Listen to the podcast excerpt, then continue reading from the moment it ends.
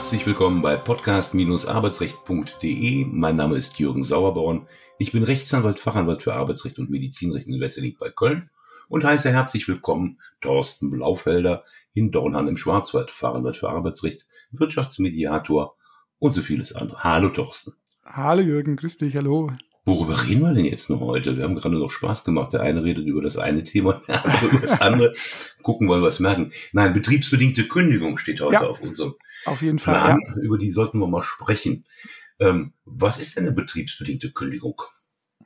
Ja gut, wir haben ja, zuerst muss man ja mal einordnen, dass es ja, wenn das Kündigungsschutzgesetz Anwendung findet, also genau. der Betrieb mehr als zehn Arbeitnehmer beschäftigt und der Arbeitnehmer äh, länger als sechs Monate tätig ist, dass dann der Arbeitgeber das Arbeitsverhältnis nur kündigen kann bei Vorliegen von personenbedingten Gründen, zum Beispiel Krankheit, äh, verhaltensbedingten Gründen, wenn er irgendwas angestellt haben soll. Goldene Löffel geklaut. Genau. Oder aber eben, wenn es eben dringende betriebliche Gründe gibt, also die betriebsbedingte Kündigung, wo es eben darum geht, dass der Arbeitgeber eine unternehmerische Entscheidung trifft, die dann zum Wegfall eines oder mehrere Arbeitsplätze führt.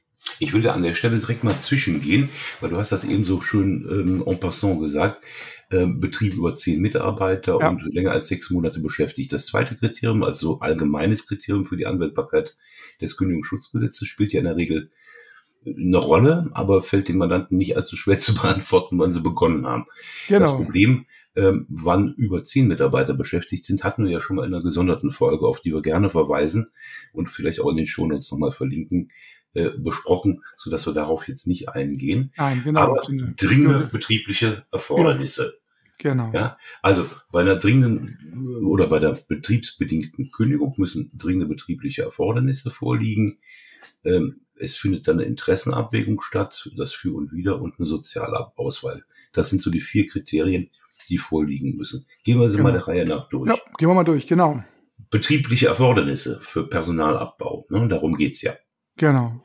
Ich meine, der typische Fall ist ja da, dass der Unternehmer sagt, ich muss eine Abteilung äh, schließen äh, oder ich muss vielleicht eine ganze Filiale schließen äh, und dann brauche ich natürlich die Arbeitnehmerinnen und Arbeitnehmer in dieser Filiale und dieser Abteilung nicht mehr. Das kann äußere oder innere Umstände sein. Ich meine, manchmal führen ja auch eventuell Umsatzrückgänge dazu, dass der Unternehmer eine Entscheidung treffen muss, wie er jetzt weitermacht oder er muss die Personalkosten äh, absenken. Aber es geht darum, dass er eine Entscheidung trifft, wo er sagt, vorher habe ich 100 oder aktuell beschäftige ich 100 Arbeitnehmer und durch diese Entscheidung, die ich getroffen habe, sind es danach nur noch 90 Arbeitnehmer, so dass zehn Mitarbeiter ihren Arbeitsplatz äh, verlieren sollen. Ja, ähm, mhm. Genau. Und, und, und was natürlich auch wichtig ist, und klar, und äh, das hat man, glaube ich, auch schon mal öfters gesagt in den vorherigen Folgen, dass es ja darum geht, dass eine Kündigung immer das letzte Mittel sein soll. Und es ist natürlich denkbar, dass vielleicht in einer Abteilung durch die Schließung der Abteilung diese Tätigkeiten nicht mehr benötigt werden. Aber es könnte ja sein, manche Arbeitnehmer hat ja auch andere Fähigkeiten und kann vielleicht an anderer Stelle des Betriebes, des Unternehmens eingesetzt werden. Also da muss der Unternehmer schon noch prüfen, wenn er eine Abteilung schließen möchte, ob er nicht den oder die Mitarbeiter an anderer Stelle des Unternehmens oder Betriebs noch einsetzen kann. Also nach dem Stichwort äh, Versetzung geht vor Kündigung. Mhm, genau. Das heißt, an erster Stelle steht jetzt erstmal äh, die, die Frage, ob betriebliche Erfordernisse vorliegen die rechtfertigen einen Personalabbau, die einen Personalabbau rechtfertigen. Und dann muss aber noch geguckt werden, ob eine solche Kündigung tatsächlich auch dringlich ist. Richtig, genau. Genau, also das ist, das kommt ja noch mit, das kommt ja dann noch mit äh, hinzu. Da ist ja auch entscheidend, äh, ja, dass man eben nach Ablauf der Kündigungsfrist, ich meine, das ist ja auch nochmal ein wichtiger Punkt. Ähm, wir reden ja eigentlich hier bei einer betriebsbedingten Kündigung ja in allermeisten Fällen um eine ordentliche Kündigung. Ja, mhm. äh, das heißt, der Arbeitgeber ähm, hat noch zu bedenken, wie lang sind denn die Mitarbeiter, um die es gehen soll, beschäftigt. Denn je länger die Beschäftigungsdauer, äh, umso länger auch die Kündigungsfrist. Aber dass eben sagt, wenn eben diese Kündigungsfrist dann abgelaufen ist, danach benötige ich diese Mitarbeiter nicht mehr. Die können von mir durch diese Entscheidung nicht mehr eingesetzt werden. Weil und, Laden zu oder nur noch Aufräumarbeiten oder Genau, und können nicht mehr eingesetzt werden. Und ich habe auch geguckt, ich habe geschaut, gibt es irgendwo einen freien Arbeitsplatz oder einen Arbeitsplatz, der bis dorthin frei wird, weil es könnte ja sein, äh, drei Mitarbeiter sollen gehen in fünf Monaten und bis dorthin oder im Rahmen dieser Kündigungsfrist gehen zwei andere Mitarbeiter in Rente.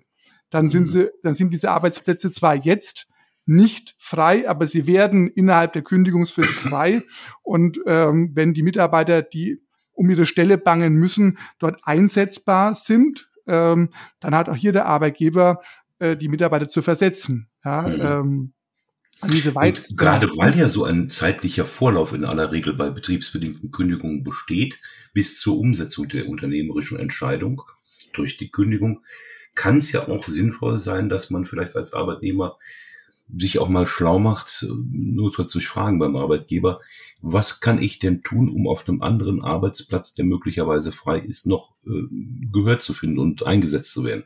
Genau, richtig, weil zum Schluss geht es eben darum, dass vielleicht der, Unter äh, der Unternehmer wird vielleicht sagen, ich habe geprüft, ich habe da keinen Arbeitsplatz äh, gefunden, der vielleicht frei äh, ist oder frei werden könnte.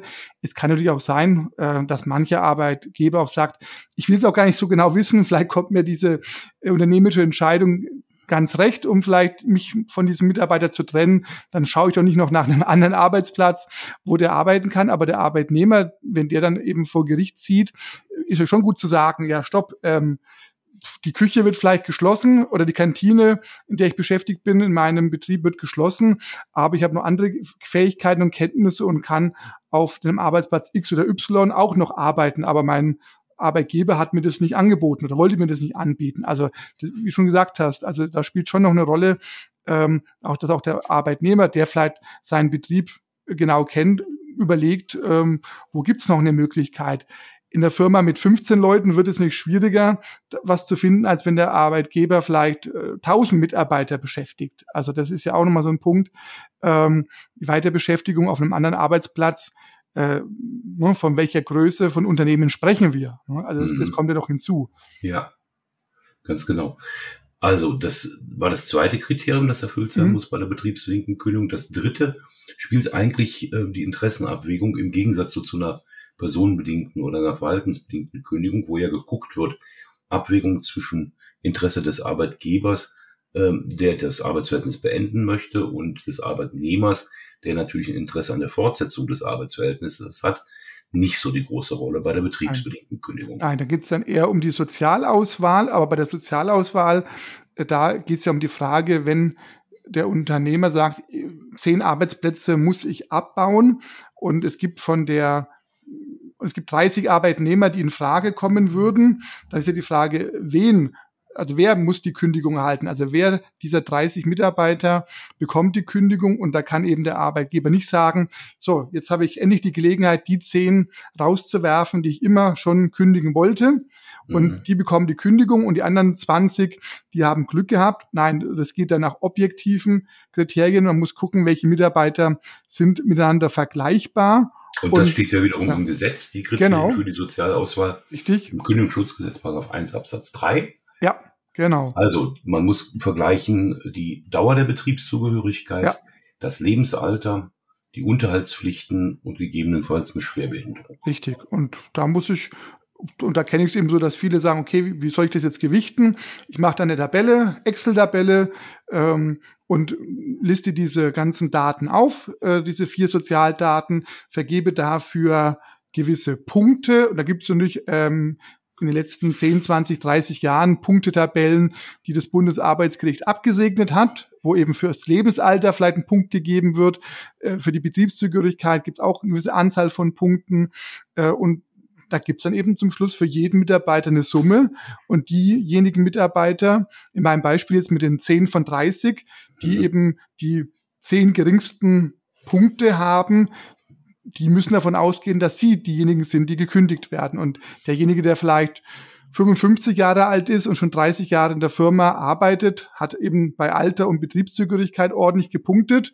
Vielleicht hat er noch ein unterhaltspflichtiges Kind, was noch studiert, dann gibt es auch nochmal Punkte, ist vielleicht verheiratet, auch eine Unterhaltspflicht, dann steht er halt ganz, ganz weit oben und muss eben nicht so viel befürchten. Aber die, die quasi unten in, in der Abstiegszone äh, stehen, die müssen halt damit rechnen, dass da die Kündigung kommen wird. Ja. Aber es ist eine mhm. objektive im Prinzip schon eine objektive Auswahl und nicht nach dem Nasenfaktor, ich gehe mal durch die Firma und die zehn unbeliebtesten Mitarbeiter, die bekommen eine Kündigung. Das, so läuft es mhm. nicht. Also so darf es jedenfalls nicht laufen. De deshalb, ja. deshalb würde ich immer erst zu, eher zu diesem Kunstwort eine verobjektivierte äh, Betrachtungsweise. Man bemüht sich darum, objektiv zu sein. Ob es das ja. dann tatsächlich ist, wird letzten Endes ja im Streitfall ein Gericht auch zu klären haben.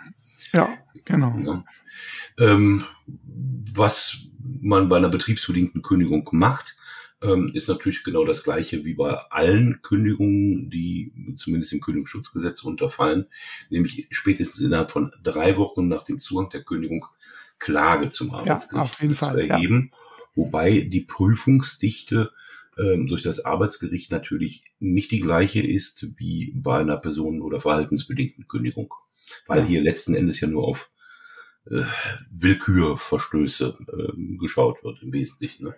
Genau. Und aber wichtig ist natürlich auch für den Arbeitnehmer, um den es geht, wenn der weiß, seine vielleicht kleine Abteilung äh, muss eine Personalreduzierung hinnehmen, dann ist natürlich auch für den Anwalt wichtig zu wissen, ähm, mit welchen ob er, ob er über die Sozialdaten der Kolleginnen und Kollegen was weiß. Ja? Also, mhm. weil wenn dann derjenige gehen soll, der in dieser Abteilung oder in, de, oder in dem Betrieb am ältesten ist und am längsten dabei ist und ähm, diejenigen, die 20 Jahre jünger sind und auch was ich auch 20 Jahre geringere Betriebszugehörigkeit, die bekommen oder haben keine Kündigung bekommen, dann ist es schon bisschen, hat es schon Geschmäckle. Ja, also ja.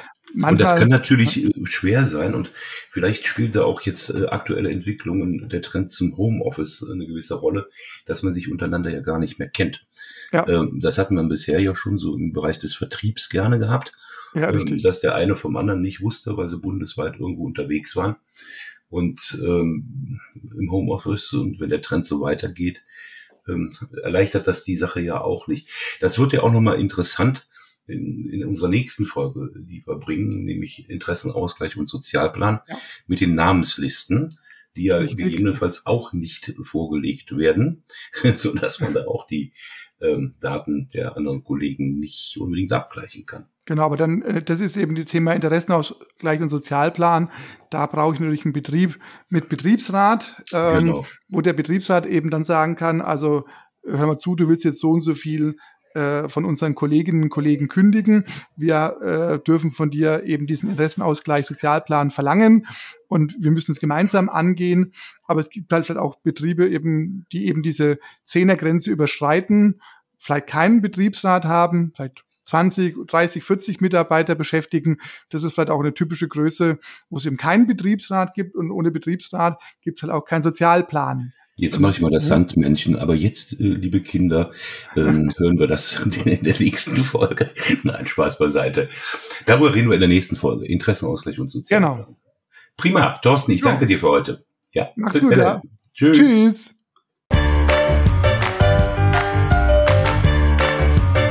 Sie haben eine Kündigung oder Abmahnung erhalten, Ihnen wurde ein Aufhebungsvertrag angeboten oder Sie haben ein anderes arbeitsrechtliches Problem, dann wenden Sie sich gerne an die bundesweit tätigen Kanzleien der Moderatoren dieses Podcasts, die Rechtsanwälte und Fachanwälte für Arbeitsrecht Jürgen Sauerborn oder Thorsten Blaufelder, die Sie im Internet unter www.sauerborn.de oder www.torsten mit th-blaufelder.de finden.